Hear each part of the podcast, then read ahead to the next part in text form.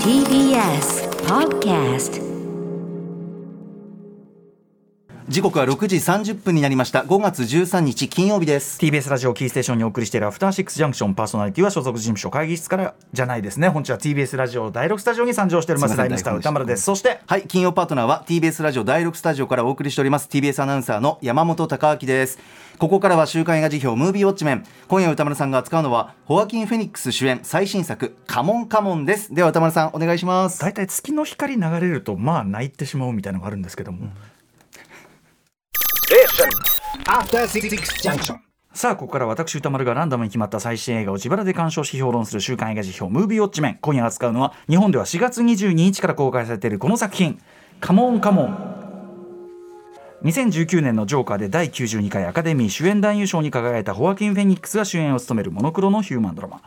ニューヨークに暮らすラジオジャーナリストのジョニーは妹に頼まれロサンゼルスで9歳の甥ジェシーの面倒を数日間見ることになる。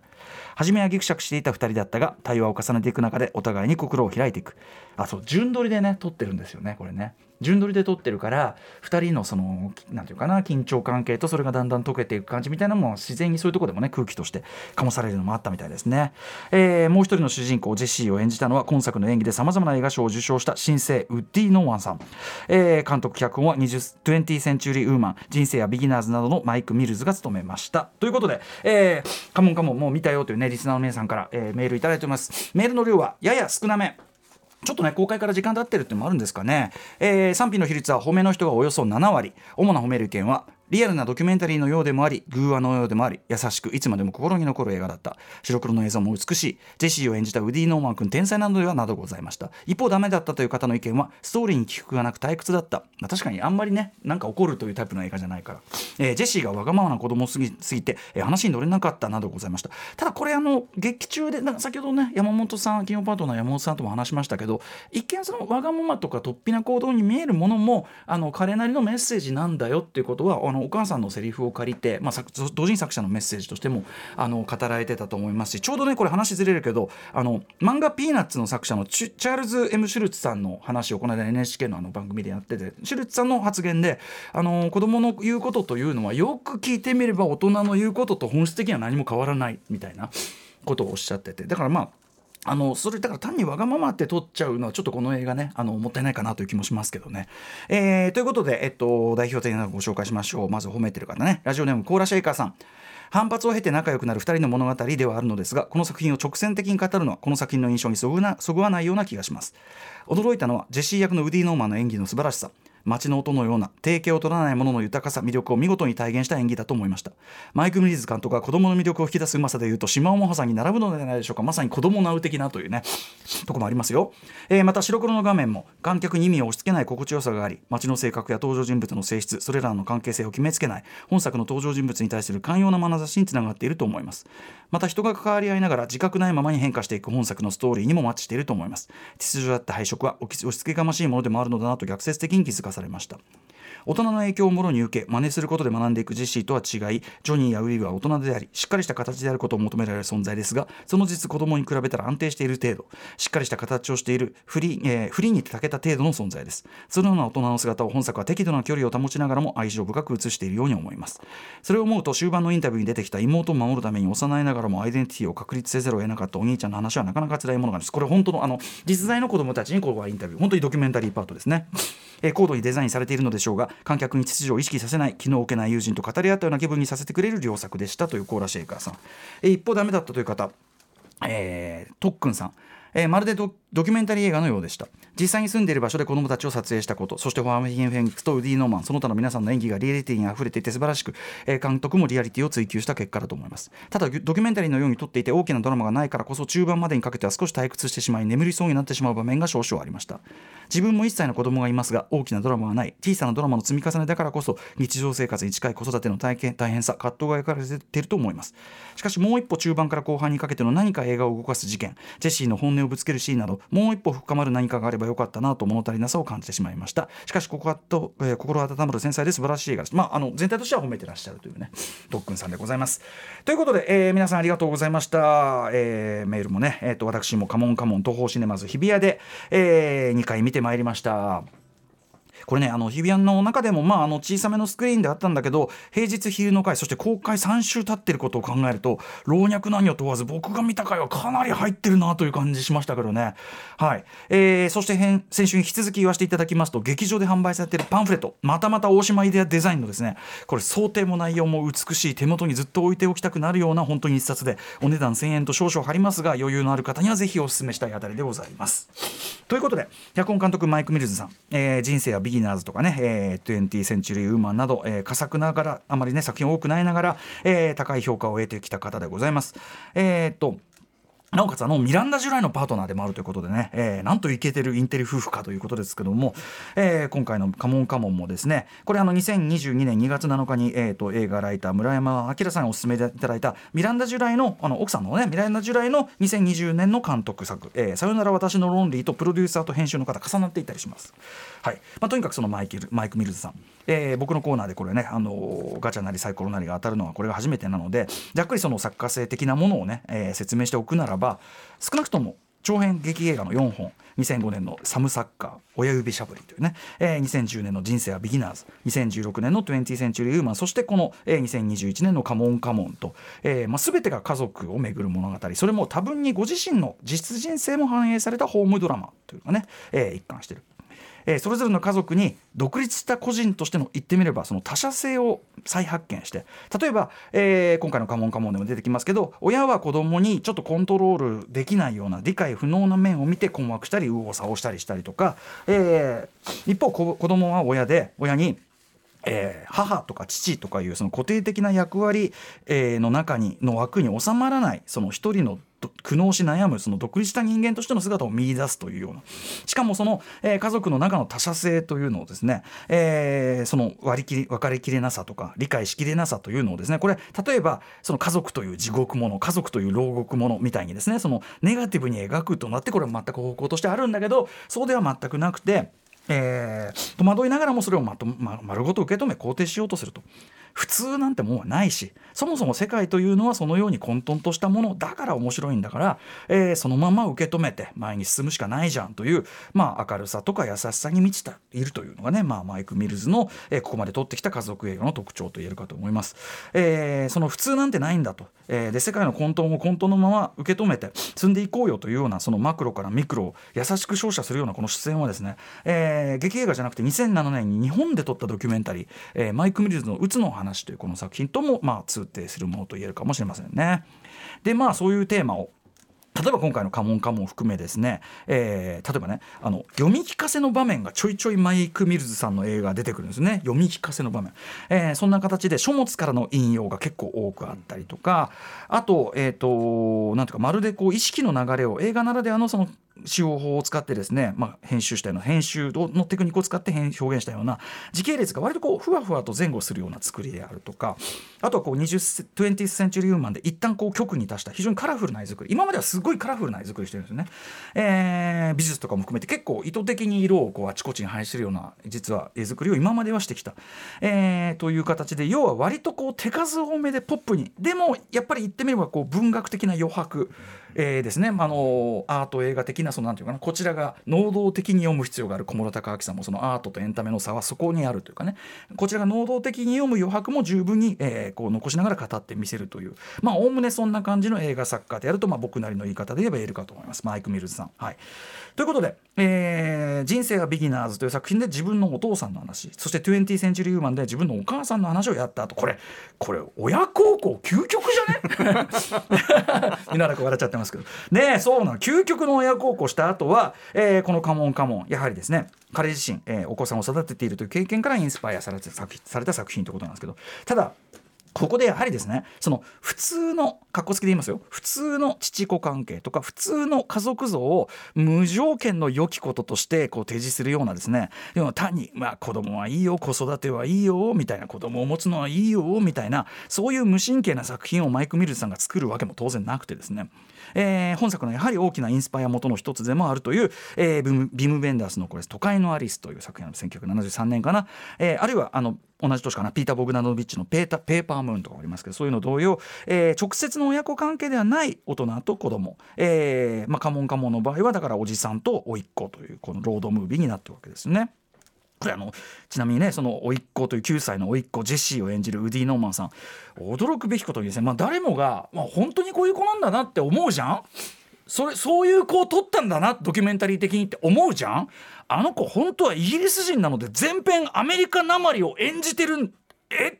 知ってはいたけど全部やっぱり演技？みたいな。えー、あとまあすごくねあのアドリブをでも自由にやらせたりしてそれをそれをさらにホアキン・フェニックスがこう自由に受けるみたいなやり方も取ったみたいでそのアドリブ力とかも含めて、まあ、彼の天才性というのがですね本作の魅力の確かに大きな大部分を占めているというのも確かかなと思います、はい、ウディ・ノーマンさん。ということで、まあ、そのジェシー、ね、いるんだけどこれあのいわゆるその普通の父子関係を描く日はもうさらさらないという意味ではそのお父さんはどうやら双極性障害で、えー、彼を養うことはちょっとできないような状態だと現状ね。でこれですね、えー、このお父さんというのは基本的には人々の階層みたいなものの中にしか出てこない。編集でふっとこう浮かび上がるようにしか出てこないんですけどこのお父さん役、えー、スクート・マクネイリー。よかったですね。スクート・マクネリーさんは、まあ、モンスターズあの、ね、ギャレス・エドワーズのもうゴジラに抜擢されるようになったきっかけとなったモンスターズそしてえバットマン VS スーパーマン、えー、そしてやはり何より我々忘れがたい、えー、アフターマスというこれシュワルツェネガーとの共演。2017年9月30日に私表しましたけど、えーまあ、それなんかでも発揮されていたこのスクート・マクネリーさんならではの繊細さのと裏腹の危うい不安定さみたいなもの。わずかな出番だけど本当に印象に残る名演でしたね、えー、特にあのジェシー君が思い浮かべる楽しかったお父さんっていう姿とかもうあれだけで泣けてくるあたり本当にスクート・マクネリーさん素晴らしい役者さんだと思います。あとですね、えー、ギャビー・ホフマンさんがねが演じるそのジェシーのお母さんであるビブという、えー、夫のせいでそのこちらはお母さんは全くそのやっぱり余裕がない状態になってると。でここでですねえーと、要はこのビブをはじめですねお母さん母というものに負わされた過大な役割とかそういうのすごく不公平な構造であるっていうのをあるとかっていうのを、えー、これ日本語訳が出てない本なんですがジャクリーン・ローズさんという方の、えー、日本語訳すると「母たち愛と残酷さに関するエッセイ」みたいなことかな「マザーズ、えー、エッセイ」えーと、 Essay an Essay on Love Cruelty みたいなね、えー、本の引用で示すんですね。あるいはそのさっき言ったお父さんが双極性障害だよっていうのも同様のやり方で本の引用で間接的にそれを語っていくという、まあ、いかにもこれマイク・ミルズらしい手法だし、まあ、やっぱうまいあたりかなと思いますよね。えー、そんなこんなでですね甥っ子のジェシー、まあ、一時預かることになったホアキン・フェニックス演じる、まあ、おじさんジョニーというのがあるこれラジオの仕事で子供をねなしという意味ではまあ僕もちょっと重なるとこある立場かもしれませんけどただこれもですねこれは僕最初は例えばジャックたちの僕のおじさんとか北森生の僕のおじさんとか大好きですけどね、えー、そしてそれらにインスパイアを受けたライムスターの楽曲「モノンクル」えー、みたいな路線の要はその親ではないからこそある種ちょっと無責任な立場ゆえに、えー、甥っ子姪っ子に独自の関係性を築いている、まあ、自由な大人としてのおじさんものみたいなのが、あ、あるわけですよこれまでもね。で僕も今回カモンカモン話だけ聞いたからそういう話かなと思ったんですね。したらでもそっちでも実はなくてですね。むしろ多くの親御さん体感されてきたことかと思います子育てしてきた親御さん体感されてきたことだと思うけども、えー、子供を通じて大人側こそが世界とか人生を再発見していく世界や人生に対する新たなあるいはより本質的な接し方みたいなものを大人こそが子供を通して学び直して成長していくという、えー、そういう観点の話でしたねこれはね。故にあの最初はこう変な意地もあるのかあのお父お母さんのねその多分介護をめぐって、えー、いろいろ行き違いがあったことで気まずくなっていったお兄さんと妹ジェシーとビーブもその子供にどう接するかというのを話し合っていくのを通じてじゃあそう言ってる自分たちは何なんだっていうのを見つめ直して関係を再構築していくという。そういう視点の話なわけです。つまり、えー、単純にこれ親と子の情愛とかそういう話じゃなくてですね、えー、大人と子供つまりそれは現在と未来でもあるわけですけど、えー、そういうそのより射程が、えー、長く広く深い話なわけですこれは。なのであの決して血縁関係としての親とこの何かみたいなあるいはその子育てそのものを直接してるかどうかじゃなくて大人である以上は子供社会に対する子供の責任とかそういうのを全て負ってるわけでそれ全体を示すような話になってるってことですよね。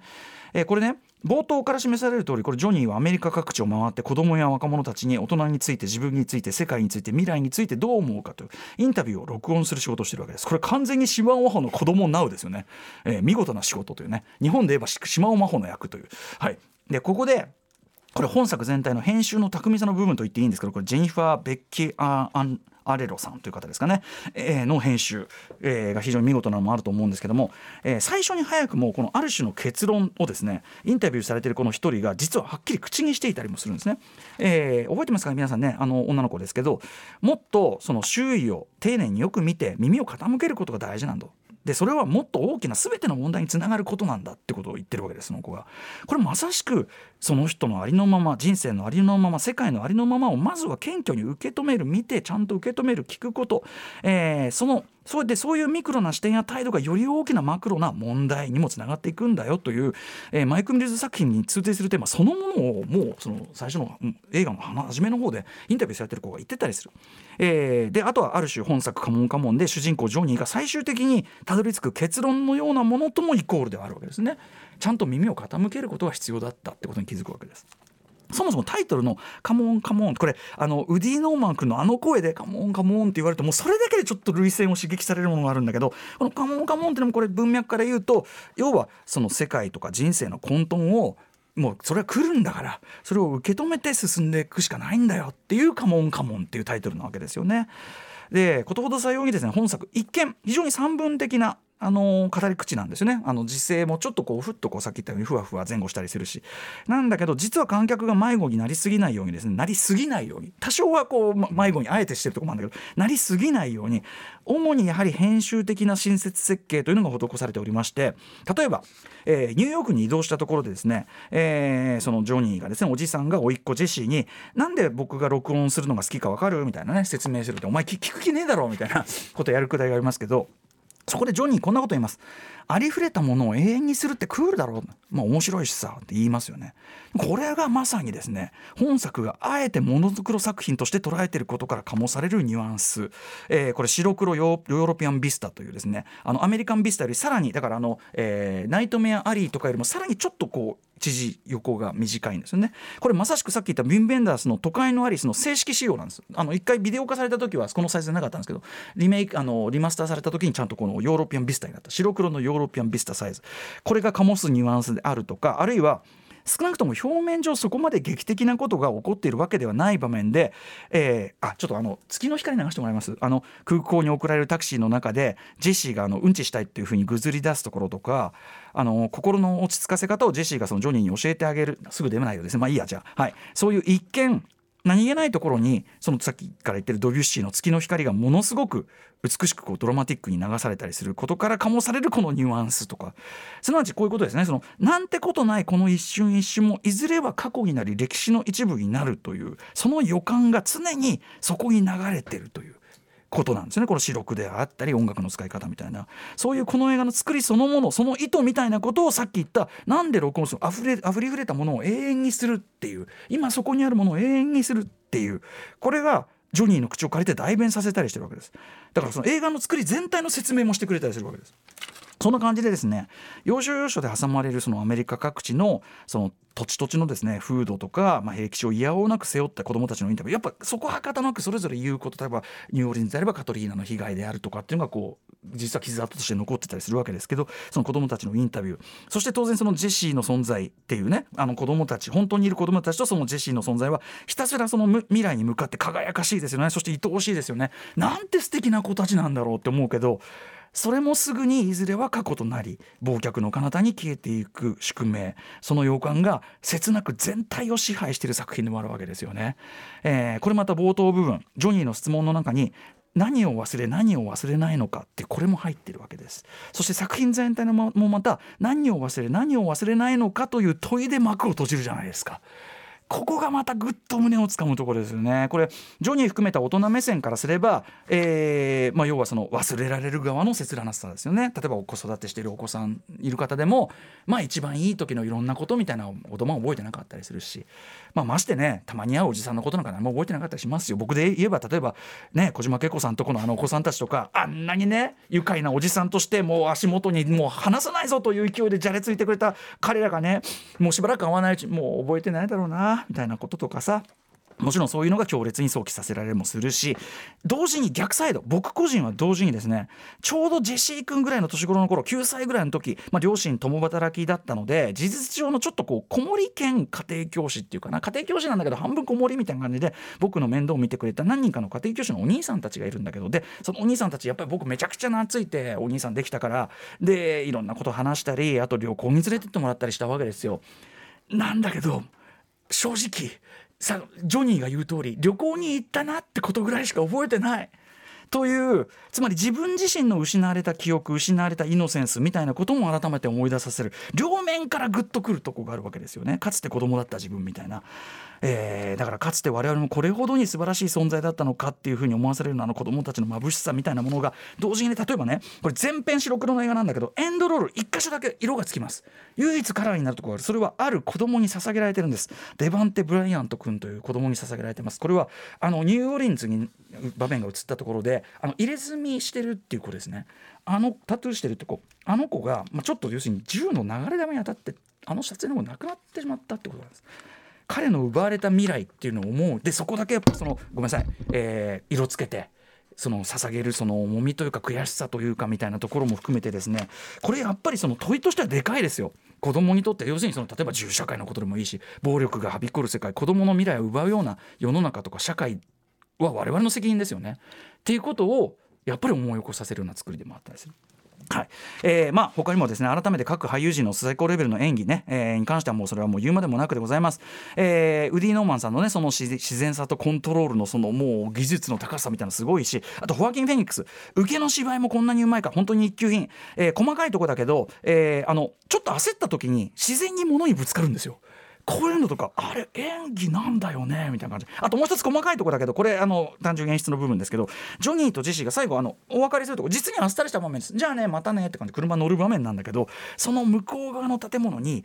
BYEBUY だからちょっとかけかけてる感じのふざけた言葉なのでバイバイっていうグラフィティがこう見え隠れしたりして。これだから実は意図当然意図的に映り込ましてると思うんでそういうなかなか油断ならない画面作りなんかもしてますね。ということですね。はい、えーマイク・ニコルズ作品の中までもですねこれまでの手法とかテーマまあ先ほどから言ってるように、まあ、集大成でもありつつできるだけそのタイトに手数がすごい多い人だったんでその手数はちょっと減らして、えーミニマムにまとめて無駄をなくした。という意味で僕ネクストレレベルな。だから非常に巧みでよくできてるんだけど一見起伏があんまないように見えるってとこが逆にネクストレベルかなというかね感じがします。僕ははっきり言ってマイクにミコルズさんマイク・ニコルズじゃないマイク・ミルズさんごめんなさい。マイク・ニコルズ別の人。マイク・ミルズさん、えーのあのここまでのところでは僕最高傑作だなというふうに思ったりします。ものすごく淡いけど味わいちゃんと味わっていけば味わい深いしものすごく小さいけどさっきから言ってるように射程をものすごく広く深く、えー長いという作品でございます。あのー思ってる多分皆さんが方向とはちょっと違う方向でいい映画なんだと思います。